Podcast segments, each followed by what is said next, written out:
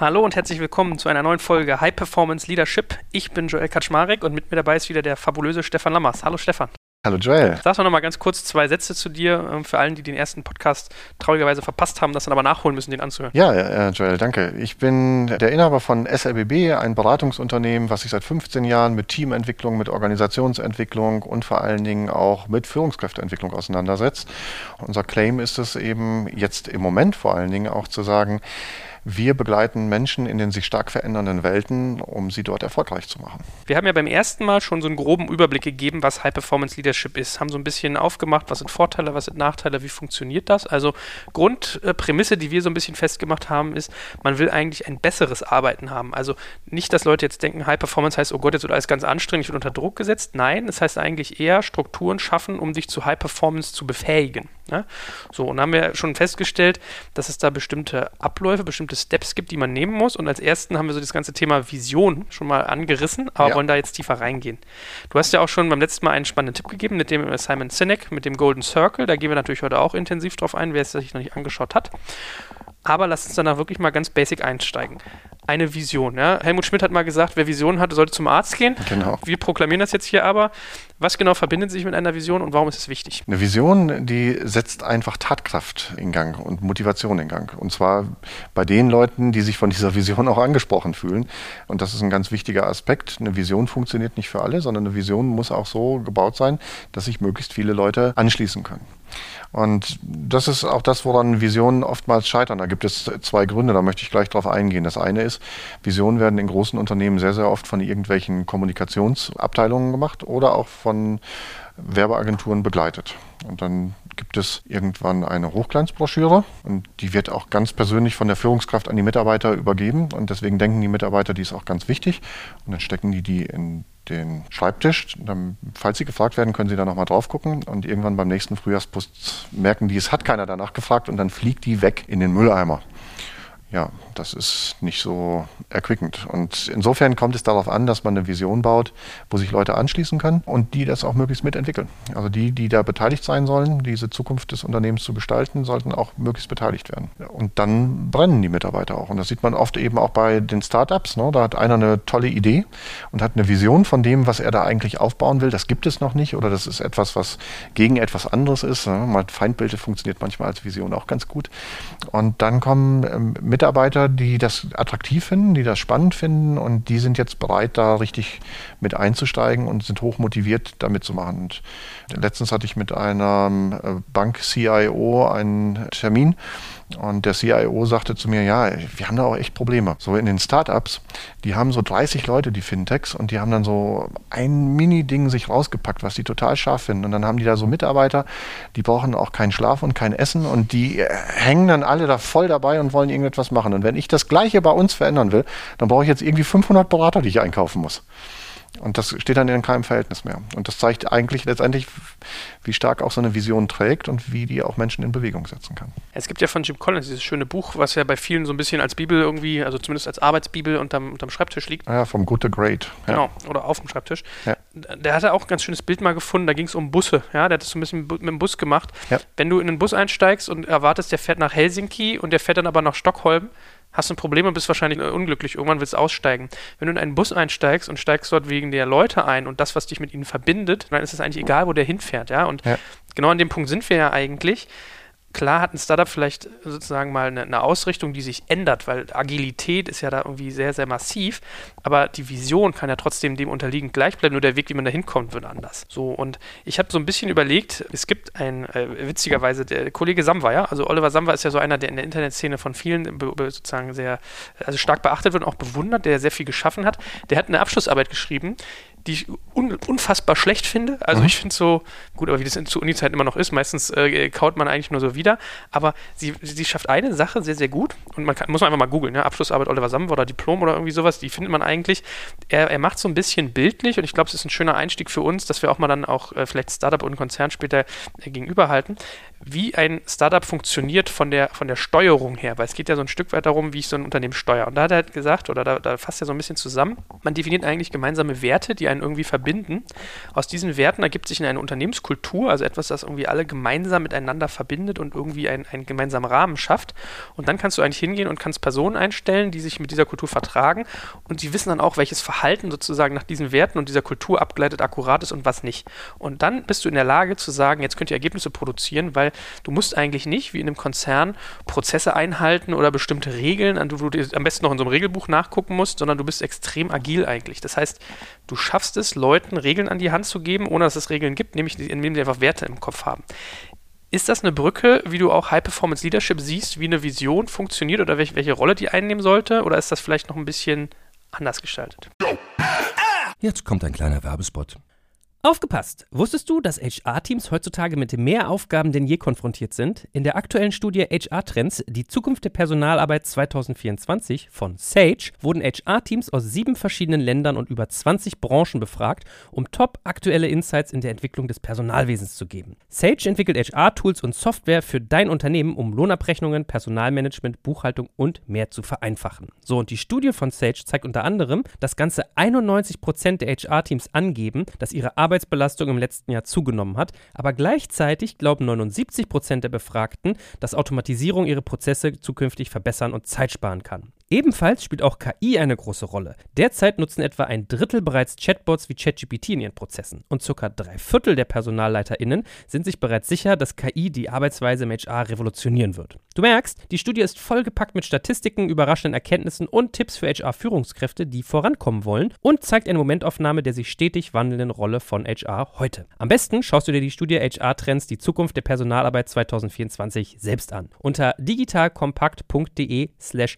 Sage, S-A-G-E, kannst du sie dir komplett kostenlos herunterladen. Und wie immer findest du alle Infos auch auf unserer Sponsorenseite unter digitalkompakt.de slash Sponsoren. Werbung Ende. Nee, das ist eine tolle Brücke und sie ist, sie ist da auch sehr, sehr ähnlich. Also es ist anders benannt. Es gibt ein Fünf-Stufen-Modell von Jennewein und Heidbrink zu diesem Thema äh, High-Performance-Teams und das fängt an letztendlich mit dem Sinn und das ist eben letztendlich auch die Vision. Ja, also was ist eigentlich unsere Existenzberichtigung? Was ist unsere Vision? Was ist unsere Mission und was sind unsere Ziele? Danach kommt das, was du auch gerade gesagt hast, nämlich die richtige Zusammensetzung des Teams, kompromisslose Personalauswahl der Personen, dieses Kennenlernen, dieses, diese gemeinsame Kultur zu entwickeln. Wie wollen wir eigentlich miteinander zusammenarbeiten? Und das ist letztendlich viel, viel stärker, als sich gleich auf Spielregeln und ähnliches zu committen. Da komme ich aber auch gleich nochmal dazu. Wie geht es weiter in diesem Fünf-Stufen-Modell? Dritte Stufe ist dann tatsächlich die Rollenklärung erst, nämlich dieses Thema, wer macht was? Was sind auch Erwartungen an Rollen? Wie arbeiten wir da zusammen? Erst dann kommt der Arbeitsprozess, Spielregeln, Commitment und Feedback. Und zum Schluss ist natürlich eigentlich so der eigene Fokus und die persönliche Willensstärke, die eigene Haltung, mit der ich da bin.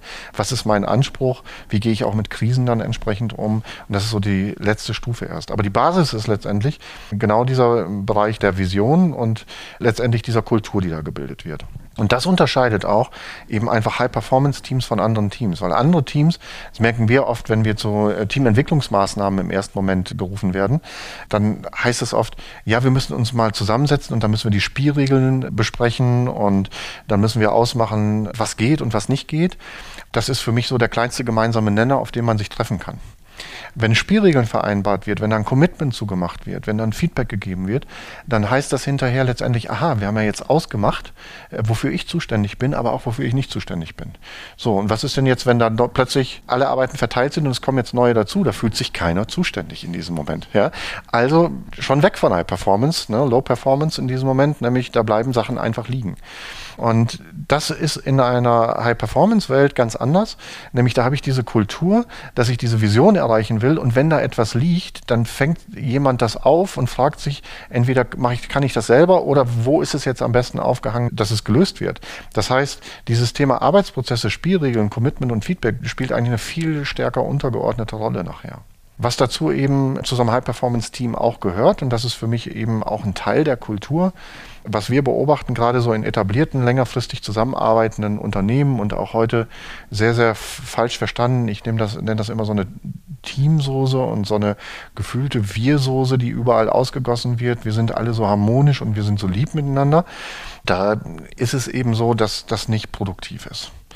Und äh, High-Performance-Kultur heißt für uns eben auch einen konstruktiven Dissens zu leben, in der Lage zu sein, dass es okay ist, äh, Dinge, die nicht funktionieren, auch anzusprechen, miteinander ins Gespräch zu kommen. Das ist Teil der Kultur. Es gibt da übrigens, Joel, ein ganz spannendes Beispiel auch nochmal, was ich gerade bringen will, wie Harmoniekulturen funktionieren und wie stark die bei uns in unseren Köpfen verankert sind. Es gibt die sogenannten Ashes-Experimente, die auch in der Zwischenzeit mehrfach wiederholt worden sind. Und da geht es um Folgendes. Da gibt es einen Raum, in diesem Raum hängen drei Karten an der Wand. Und auf diesen Karten sind drei unterschiedlich lange Striche aufgemalt. Und dann ist ein Proband in einem Vorraum und dem wird gesagt, pass auf, du kriegst hier eine Karte mit einem Strich und geh doch bitte in diesen anderen Raum gleich rein und sortiere deine Karte dazu. Hängen sie einfach zu 1, 2 oder 3 von der Länge, wo der Strich auf dieser Karte genauso lang ist wie der, der Strich auf der Karte, die du jetzt gerade in der Hand hast. Das erste Verwunderliche ist, nur 96 Prozent schaffen das, die richtige Karte zuzusortieren. Das ist ja schon mal verwunderlich, dass das 4 Prozent irgendwie nicht schaffen. Und die Studie ist mehrfach wiederholt worden. Aber jetzt kommt das Erschreckende. Und das zeigt, wie tief Harmonietrieb verankert ist bei uns. Das Erschreckende ist, dass es den zweiten Versuchsaufbau gibt. Und dann gibt es in diesem Raum, wo die drei Karten an der Wand hängen, stehen jetzt jede Menge Leute, die schon gebrieft sind. Jetzt ist der Proband wieder in seinem Vorraum und dann wird ihm wieder gesagt, pass auf, hier ist deine Karte, geh da gleich rein und häng das mal zu 1, 2 oder 3, wo das mit der Länge deines Striches übereinstimmt. Dann geht er in diesen Raum rein. Da sind jetzt die gebrieften Leute und die sagen ihm, also eins wäre jetzt richtig. Und die sagen ihm, nee, drei ist richtig. Und was schätzt du, Joel, wie viele Leute entschließen sich jetzt bei drei ihre Karte hinzuhängen? 70 Prozent. Ja. Das ist, das ist, es ist Wahnsinn, dass es auf einmal total umdreht auf die andere Seite, dass die Leute auf einmal alle das auf diese Ecke hängen, nämlich auf die drei, also auf die falsche Ecke. Und die Frage ist jetzt, warum ist das? Jetzt hat man jahrelang geglaubt, das hat was mit Gruppendynamik zu tun. Das ist jetzt so ein Einfluss von so einer Gruppe, das dahin zu hängen. Das hat man in der Zwischenzeit aber weiter untersucht und hat festgestellt, die Hirnregionen, die eigentlich das Konfliktzentrum ausmachen, reagieren null in diesen Situationen. Sondern es ist für uns einfach, wenn die Mehrheit sagt, das ist so, dieser Lemminge-Effekt, das ist so, dann ist das auch so. Ja, und das zeigt einfach auch, wie stark so dieser Harmonietrieb in uns ist. Und deswegen ist eben in einem High-Performance-Team eine Kultur von konstruktiven Dissens auch einfach notwendig. Und da muss ich jetzt allerdings auch wieder sagen, das darf dann bei der Führungskraft auch nicht aufhören. Konstruktiver Dissens. Das heißt also nicht von oben etwas verordnen. Und dann wären wir wieder aus Podcast 1 transaktionale Führung, sondern wir bleiben mal transformational, nämlich damit umzugehen, was da an Feedback kommt und daraus wieder das Beste zu machen. Da sind wir vielleicht wieder beim Stichwort schnelles Scheitern, daraus lernen und es wieder transformieren. Eine Vision verbindet sich ein Stück weit auch mal mit einer Fehlerkultur, lernen wir daraus. Ja. Jetzt muss man aber eine Sache noch mal ganz kurz spezifizieren. Du hast ja gerade gesagt, man definiert Mission, Ziel, Kultur, dann die Personenauswahl, dann die Rollen und dann im Prinzip die Spielregeln. Und ja. abschließend kommt dann das, wie, wie reagiere ich auf Krisen. Jetzt wird ja jemand sagen, Momentchen mal, ich suche mir eine Person, bevor ich überhaupt auch nur weiß, was der für eine Rolle einnimmt. Also es ist wirklich so, dass ich jemanden eigentlich rekrutiere, und dann erst, oder sozusagen meinst du Rolle jetzt nicht im Sinne von Berufsbezeichnung, sondern eher Rolle im Sinne von Verhalten? Nee, ich meine die auch durchaus in Berufsbezeichnung und da sind wir wieder bei einem Jim Collins, den du ja eben schon mal angesprochen hast. Ne? Der hat ja eben diese Untersuchung gemacht, was sind die Muster, die nachhaltig erfolgreiche Unternehmen von anderen unterscheiden. Hat da eine groß angelegte Studie mit seinen Studenten gemacht und hat eben identifiziert, dass einer der kernentscheidenden Punkte für nachhaltige Unternehmen ist, dass die Einstellenden eben zuerst danach fragen, wer bist du und welche Einstellung hast du und erst dann danach fragen, welche Fähigkeiten hast du. Das heißt also grundsätzlich, also na klar, müssen in so einem Team die unterschiedlichen Themen abgefackelt werden, die da gebraucht werden. Also es müssen auch die Rollen da sein, die die fachlichen Aufgaben bewältigen können. Aber wenn ich fachlich super bin, und ich bin totaler Querulant oder wir nennen die immer Blocker, also Leute, denen du eine Aufgabe gibst und die immer Nein sagen und es alles nur den ganzen Prozess aufhalten. Den dazu zu kriegen, dass er sein Verhalten und seine Einstellung ändert, ist eine Herkulesaufgabe, die mindestens sehr lange dauert und sehr viel Aufwand braucht, um den da hinzubringen. Aber jemand, der eine tolle Einstellung hat, der nach vorne guckt, der die Dinge anpackt, der Lernbereitschaft hat, ist in der Lage, viele Dinge zu lernen und deswegen auch in der Lage, viele Rollen auszufüllen. Jetzt hatten wir gesagt, dass Startup-Welt bisschen anders tickt als Konzernwelt, ja? Also mal äh, Transformation, was war das gesagt? Transaktional und Transformational. Formational. Genau. Kriegt man ja das Zungenbrecher. Ja. Jetzt passiert es ja irgendwann, dass sich sowas auch ein Stück weit wandelt. Also, ein Startup hat irgendwie vielleicht eine bestimmte Vision, will irgendwas schaffen und ein Konzern, sagt man immer so ein bisschen, der hat ja schon Struktur. Ob das jetzt im Sinne von Inhalten, Personal, Prozessen oder was weiß ich ist, da arbeitest du ja anders mit als äh, Greenfield, als grüne Wiese, auf der du startest. Absolut. Was passiert denn aber mit so einer Vision eigentlich, wenn der grüne Wiese-Gedanke langsam verlassen wird und man sich das erste Parkhaus oder das erste Häuschen hochzieht und man eigentlich die Phase wechselt? Viele sagen ja so vom Gründen zum Managen dann ja, ein bisschen. Ich hoffe nicht zum Managen. Managen ist bei mir mal so, ja, wirklich second best choice. ähm, leaden, ja, also weiterführen und inspirieren, nämlich dafür zu sorgen, dass die Leute weiter angezündet zu bleiben und sich zu überlegen für mein Team, für meinen Aufgabenbereich, was ist denn unsere Vision, was ist das, was unsere Leute anzündet, um eben den nächsten Schritt zu machen.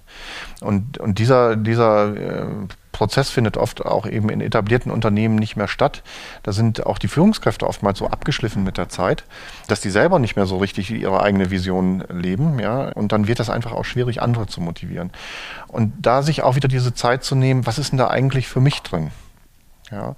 Und was es auch erfordert ist, ähm, da komme ich jetzt wieder an meinen Lieblingsmanagement-Spruch, change it, love it or leave it, dieses Thema sich bewusst zu machen, wenn ich in, persönlich als Führungskraft auch in einer Situation bin, wo ich selber diese Motivation nicht mehr habe, dann muss ich mich erstmal fragen, wie kann ich die wiederherstellen? Also kann ich diese Situation beeinflussen, um wieder eine hohe Motivation für mich zu haben? Was ist eigentlich meine Vision hier? Habe ich noch eine Vision? Habe ich hier echte Ziele in diesem Unternehmen, die ich auch realistisch verwirklichen kann? Wenn ich die nicht habe, dann muss ich mir die nächsten zwei Fragen stellen und zu sagen, kann ich unter dem Aspekt in meiner Rollenverantwortung noch eine Motivation für meine Mitarbeiter aufbauen? Und wenn ich das nicht kann, dann muss ich auch für mich ganz klar den Schlussstrich ziehen und muss sagen, okay, dann muss ich mir eben was anderes suchen. Es gibt eben auch unterschiedliche Typen. Es gibt eben Aufbautypen, die sind nur dabei, wenn es gerade immer hurra nach vorne geht. Und dann muss ich das vielleicht auch mir selber ehrlich eingestehen und sagen, dann ist eben vielleicht die Verwaltung einer Aufgabe, die jetzt gut gebaut worden ist, eben nicht so unbedingt meins. Dafür gibt es eben andere Typen, die das super gut können. Jetzt kommt ein kleiner Werbespot. Aufgepasst! Wusstest du, dass HR-Teams heutzutage mit mehr Aufgaben denn je konfrontiert sind? In der aktuellen Studie HR Trends, die Zukunft der Personalarbeit 2024 von Sage, wurden HR-Teams aus sieben verschiedenen Ländern und über 20 Branchen befragt, um top aktuelle Insights in der Entwicklung des Personalwesens zu geben. Sage entwickelt HR-Tools und Software für dein Unternehmen, um Lohnabrechnungen, Personalmanagement, Buchhaltung und mehr zu vereinfachen. So, und die Studie von Sage zeigt unter anderem, dass ganze 91% der HR-Teams angeben, dass ihre Arbeit Arbeitsbelastung im letzten Jahr zugenommen hat, aber gleichzeitig glauben 79 Prozent der Befragten, dass Automatisierung ihre Prozesse zukünftig verbessern und Zeit sparen kann. Ebenfalls spielt auch KI eine große Rolle. Derzeit nutzen etwa ein Drittel bereits Chatbots wie ChatGPT in ihren Prozessen und circa drei Viertel der PersonalleiterInnen sind sich bereits sicher, dass KI die Arbeitsweise im HR revolutionieren wird. Du merkst, die Studie ist vollgepackt mit Statistiken, überraschenden Erkenntnissen und Tipps für HR-Führungskräfte, die vorankommen wollen und zeigt eine Momentaufnahme der sich stetig wandelnden Rolle von HR heute. Am besten schaust du dir die Studie HR-Trends, die Zukunft der Personalarbeit 2024 selbst an. Unter digitalkompakt.de slash Sage, S-A-G-E, kannst du sie dir komplett kostenlos herunterladen. Und wie immer findest du alle Infos auch auf unserer Sponsorenseite unter digitalkompakt.de slash Sponsoren. Werbung Ende. Ist die Findung einer Vision eigentlich ein Stück weit etwas Diskursives? Also geht man da in Diskurs drüber? Diskutiert man das? Macht man das gemeinsam? Oder ist es etwas, was so ein Leader ein Stück weit vorgibt und dann vielleicht irgendwie in der Ausgestaltung aber mit seinem Team bespricht? Weil ich kann mir sehr, sehr gut vorstellen, dass es viele äh, Old Economies gibt, die sagen, mein Team wird bestimmt nicht darüber entscheiden, was unsere Vision ist, sondern die gebe ich vor. Ja, und das funktioniert dann auch meistens nicht. ähm, aber man könnte ja sagen, aber man sucht so. sich Leute, die dann es dieser Vision so. folgen wollen. Ne? Meine Beobachtung ist in der Tat, dass es viele Führungskräfte gibt, auch vor allen Dingen gute Führungskräfte, die haben sich natürlich damit beschäftigt, was ist ihre eigene Vision und haben da auch eine Idee, aber sagen jetzt nicht, das ist es sondern stellen das auch zur Diskussion und reichern das eben mit den Erkenntnissen und mit den Ideen der Mitarbeiter an und gehen tatsächlich in den, in den Diskurs, nehmen sich Zeit dafür, sich damit auseinanderzusetzen. Da helfen auch manchmal unterschiedliche Methoden. Da hilft auf, auf der einen Seite der Golden Circle möglicherweise, da hilft aber auf der anderen Seite auch andere Übungen. Ne? Also äh, ich arbeite beispielsweise gerne mit einer Übung, die nennt sich unser Meisterstück.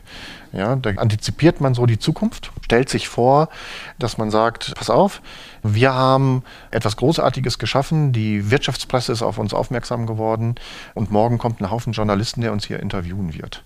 Zu dem, wie wir das eigentlich geschafft haben, das herzustellen. Also was wir hergestellt haben, unseren Zustand, unsere Vision zu verwirklichen und wie wir das gemacht haben. Und dann gehen die in unterschiedliche Gruppen und machen sich Gedanken darüber, was wäre denn in fünf Jahren das, womit wir Aufmerksamkeit erzielt haben bei der Wirtschaftspresse. Und äh, wenn die dann so ihren Kern jeweils gefunden haben, gehen die zurück von hinten und überlegen sich, was war denn nötig, an welcher Stelle, zu welchem Zeitpunkt, um dahin zu kommen, um diese Vision zu verwirklichen. Und dann wird das hinterher miteinander geteilt. Und daraus entsteht dann eben ein gemeinschaftliches Bild, eine gemeinschaftliche Vision, die es eben möglich macht, auch mal in die Zukunft zu abstrahieren. Das fällt uns Menschen nachgewiesenermaßen eben auch sehr schwer. Wir sind da oft eher bei der Gegenwart, auch wenn wir denken, wir reden über die Zukunft. Aber das ist so eine Brücke, sage ich jetzt mal, die hilft, um sich wirklich in die Zukunft rein zu versetzen und dann nach Wegen zu suchen, wie wir da gemeinsam hinkommen. Was mache ich, wenn ich als Leader eine Vision im Kopf habe, die sich vielleicht auch mit wirtschaftlichen Zielen und wirtschaftlichen Strategien verbindet? Mein Team trägt die aber nicht in Gänze mit oder vielleicht ist sogar komplett in einer anderen Richtung. Weil es kann ja manchmal sein, dass man etwas erstrebenswerter findet, was vielleicht aber nicht irgendwie für jemanden, der jetzt die Verantwortung trägt, nicht unbedingt umsetzbar ist. Was tue ich denn, wenn es da irgendwie einen Dissens gibt?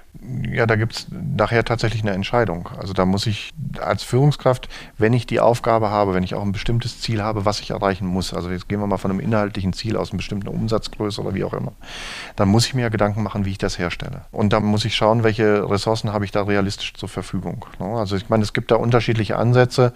Es gibt diese Ansätze, eben 100% Ziele zu setzen. Es gibt auch diese Ansätze, 120% Ziele zu setzen. Davon halte ich persönlich nichts. Ich glaube immer, 100% ist das Ende, okay. sage ich jetzt mal. Ne? Das geht ja auch so ein bisschen in diese OKR-Richtung von, von Google, die dann sagen, okay, 75% ist eigentlich das Realistische und wenn wir da nicht dann drüber kommen, dann ist es nicht ambitioniert genug gewesen.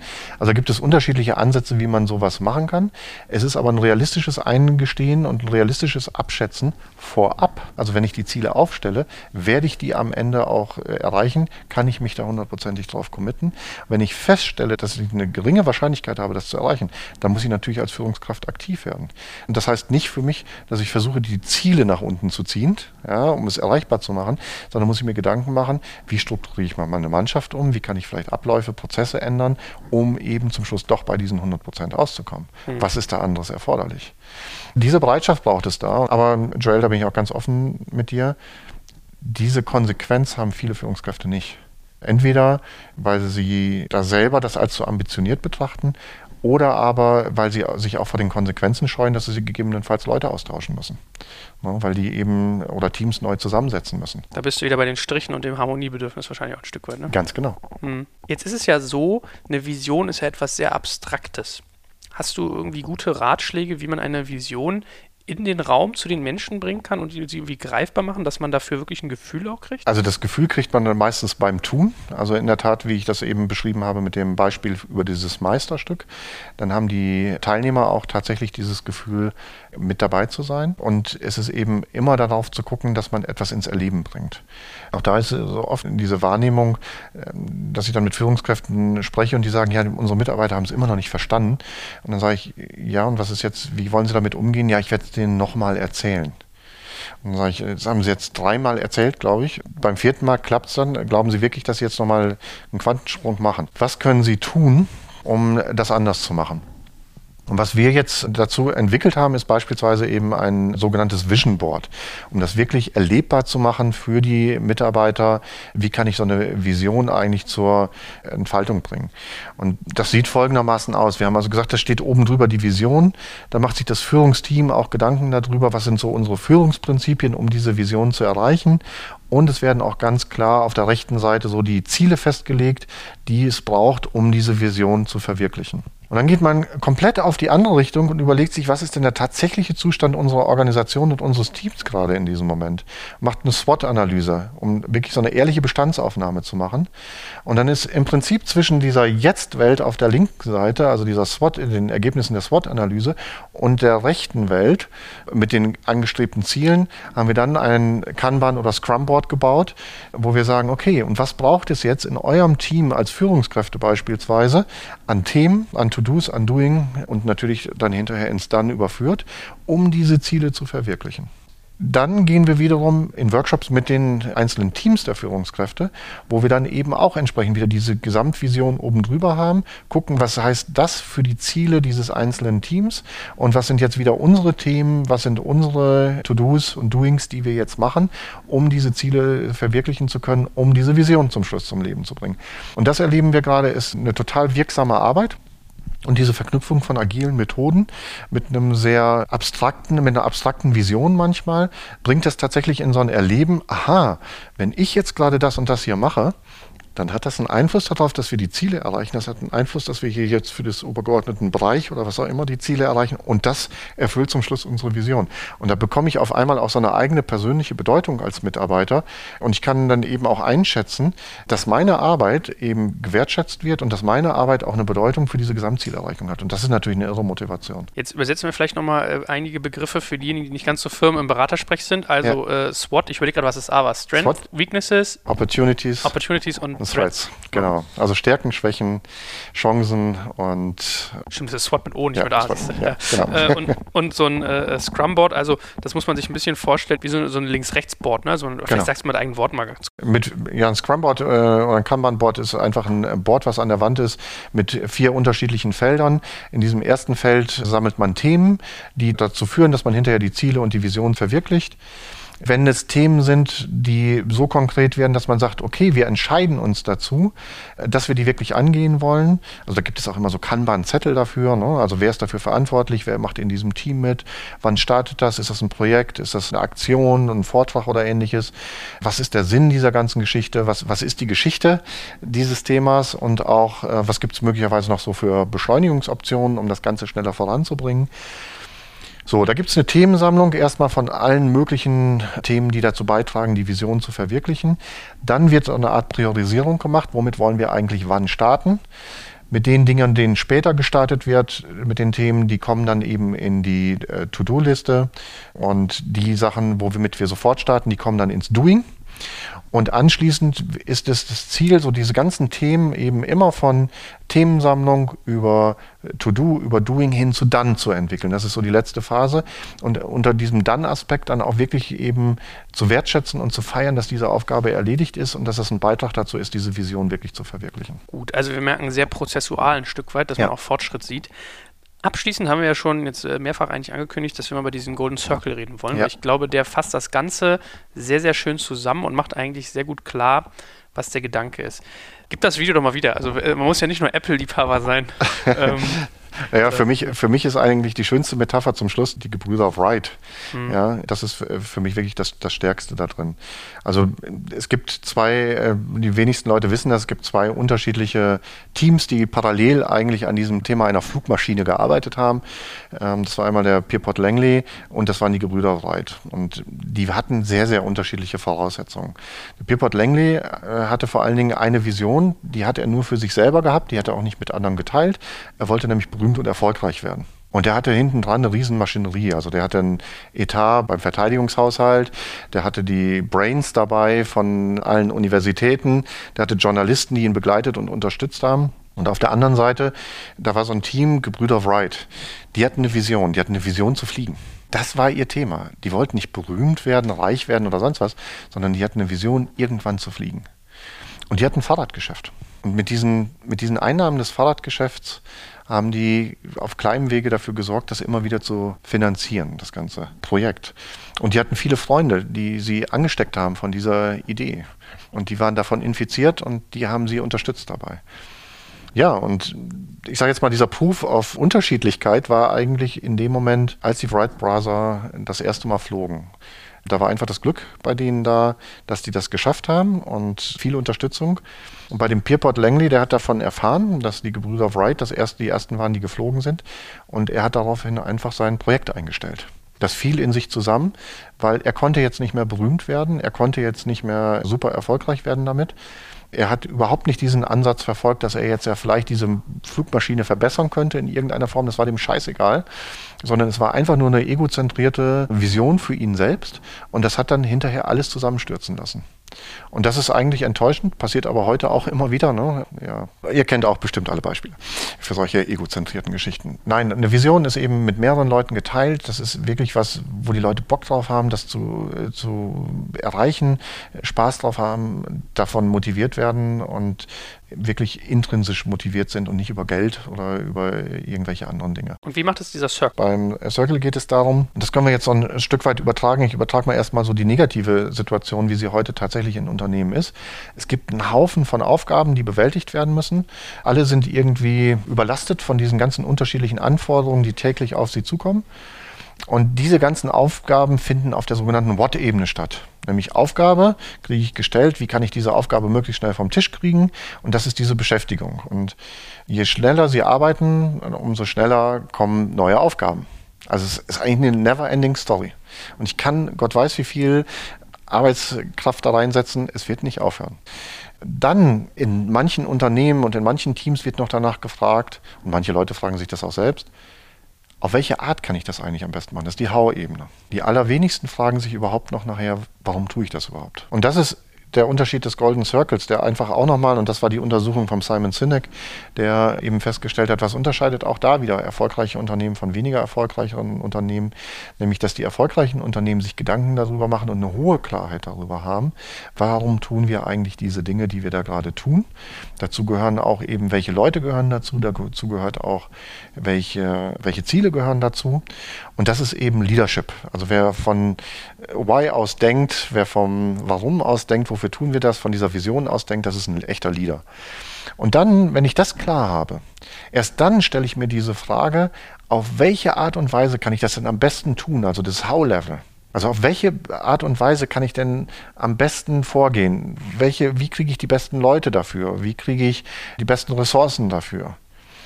Und das ist so das Entscheidende. Dann bin ich auch entscheidungsfähig, welche Dinge sind eigentlich wirklich wichtig und welche sind nicht wichtig. Worauf konzentriere ich mich eigentlich in dem, was ich tue? Und dann sind wir auf dem What-Level zum Schluss, nämlich ganz konkret bei den Tasks, die anstehen, wo ich dann sage, tun wir jetzt, tun wir später, tun wir gar nicht. Vielleicht Eisenhower-Prinzip kennt der ein oder andere, ne? also das Thema Dringlichkeit und Wichtigkeit. Und heute wird ja leider Gottes eben alles nur noch dringlich gemacht. Es wird auch teilweise empfohlen, sogar in Managementliteratur. Also alles ist heute Krise oder Notfall. Und das ist auch manchmal so meine Aufgabe, mal wieder Unterschiedlichkeitsbildung reinzubringen. Ist es eine Krise oder ist es ein Notfall? Also brauche ich Reanimation mit dem Defibrillator? Ja, dann ist es Notfall. Ja, es geht darum, überlebt das Unternehmen oder nicht, dann sind wir im Notfallstadium. Oder ist es nur eine Krise? Ja, viel, viel geringer von der Wichtigkeit. Oder ist es nur einer, der heißen Wind macht? Mhm. Ja? Und, und so tut, als wenn es eine Krise wäre. Also Golden Circle besagt im Prinzip so ein bisschen, man kann ja dieses Bild wirklich ganz charmant aufmachen. Wir haben eigentlich wie so eine Zwiebel, drei Kreise ineinander. Der Nukleus ist dieses Warum, dann kommt das Wie und außen das What. Also Why, How, What das deckt sich ja eigentlich auch mit dem, was du am Anfang schon gesagt hattest, als du meintest, man definiert irgendwie eine Mission, ein Ziel, eine Kultur, das ist ein bisschen das Why. Ja. Daraus ergibt sich die Personalauswahl, das ist ein bisschen zwischen Why und How, also ja. ist eigentlich Who. Dann die Rollen, also das verbunden äh, ist wahrscheinlich so dieses Who und am Abschluss die Regeln. Ja, also genau. wie, wie mache ich das? Und dann hast du ja gesagt, dann kommt hinten raus, das, was eigentlich so eine Krise steht an, wie reagiere ich, was tue ich, das ist diese ganze Absolut, ich werde ne? wieder entscheidungsfähig und ich glaube, das fehlt heute in vielen Unternehmen, egal ob das Startups sind, die eine hohe Intensität und Geschwindigkeit haben oder auch in den etablierten Unternehmen aus Harmoniesucht oder was auch immer, fehlt oftmals diese Entscheidungsfähigkeit heute und auch es gibt eben auch eine Angst vor Entscheidungen heute. Das für sich genommen ist ja erstmal das eine, aber dass der, dass der Cynic sich dann hinstellt und sagt, man fängt von innen nach außen an, an ja. und nicht, wie man es sonst oft macht, von außen nach innen. Und genau. deswegen war ich ja so ein bisschen bei diesem Apple-Beispiel, das ist mir so in Erinnerung geblieben. Ich kriege nicht mehr ganz genau zusammen, wie er es formuliert hatte, aber da war halt die, die, die Sache, die haben sich jetzt nicht gesagt, was machen wir, wir bauen irgendwie geile Computer, sondern man sagt sich vielleicht irgendwie, äh, warum mache ich das eigentlich? Weil ich Leute vielleicht enablen will, toll zu arbeiten oder eine tolle Erfahrung geben will oder, oder, oder. Hast du noch irgendwie abschließend einen Tipp, wie man so einen Golden Circle vielleicht für sich mal konkret anwenden kann, wenn man jetzt irgendwie ein Unternehmen hat und ertappt sich aber, ach stimmt, das ist irgendwie interessant, wir denken auch mal so im Was oder im, im, im How wie man eigentlich sozusagen da vorgeht? Nehmen wir jetzt mal ein Beispiel. Also es geht darum, tatsächlich eine Entscheidung zu treffen, Ressourcen zu verteilen oder ähnliches, dass man wirklich sich nochmal zusammensetzt und immer wieder fragt, warum tun wir das jetzt eigentlich? Ne? Ich gehe sogar noch ein Stück niedriger. Man kann es in einem Meeting machen. Also Meetings, die ausufern. Da kann man fragen, warum sind wir jetzt eigentlich gerade zusammen? Welche Entscheidung wollen wir hier eigentlich treffen? Was ist die beste Vorgehensweise, um zu dieser Entscheidung zu kommen? Was müssen wir jetzt konkret machen? Also es ist im Prinzip ein super einfaches Modell, was sehr leicht anwendbar ist auf ganz viele Fragen im täglichen Leben. Ja, und wenn wir alleine es schaffen, jedes Meeting auf die Hälfte zu, äh, zu verkürzen, das ist der Hammer.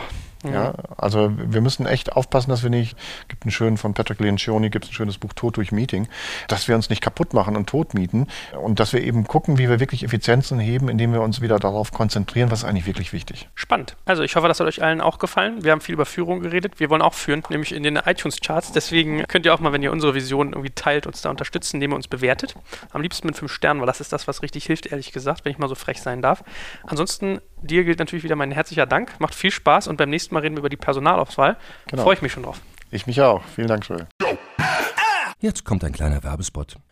Aufgepasst! Wusstest du, dass HR-Teams heutzutage mit mehr Aufgaben denn je konfrontiert sind? In der aktuellen Studie HR Trends, die Zukunft der Personalarbeit 2024 von Sage, wurden HR-Teams aus sieben verschiedenen Ländern und über 20 Branchen befragt, um top aktuelle Insights in der Entwicklung des Personalwesens zu geben. Sage entwickelt HR-Tools und Software für dein Unternehmen, um Lohnabrechnungen, Personalmanagement, Buchhaltung und mehr zu vereinfachen. So, und die Studie von Sage zeigt unter anderem, dass ganze 91% der HR-Teams angeben, dass ihre Arbeit Arbeitsbelastung im letzten Jahr zugenommen hat, aber gleichzeitig glauben 79 Prozent der Befragten, dass Automatisierung ihre Prozesse zukünftig verbessern und Zeit sparen kann. Ebenfalls spielt auch KI eine große Rolle. Derzeit nutzen etwa ein Drittel bereits Chatbots wie ChatGPT in ihren Prozessen und circa drei Viertel der PersonalleiterInnen sind sich bereits sicher, dass KI die Arbeitsweise im HR revolutionieren wird. Du merkst, die Studie ist vollgepackt mit Statistiken, überraschenden Erkenntnissen und Tipps für HR-Führungskräfte, die vorankommen wollen und zeigt eine Momentaufnahme der sich stetig wandelnden Rolle von HR heute. Am besten schaust du dir die Studie HR-Trends, die Zukunft der Personalarbeit 2024 selbst an. Unter digitalkompakt.de slash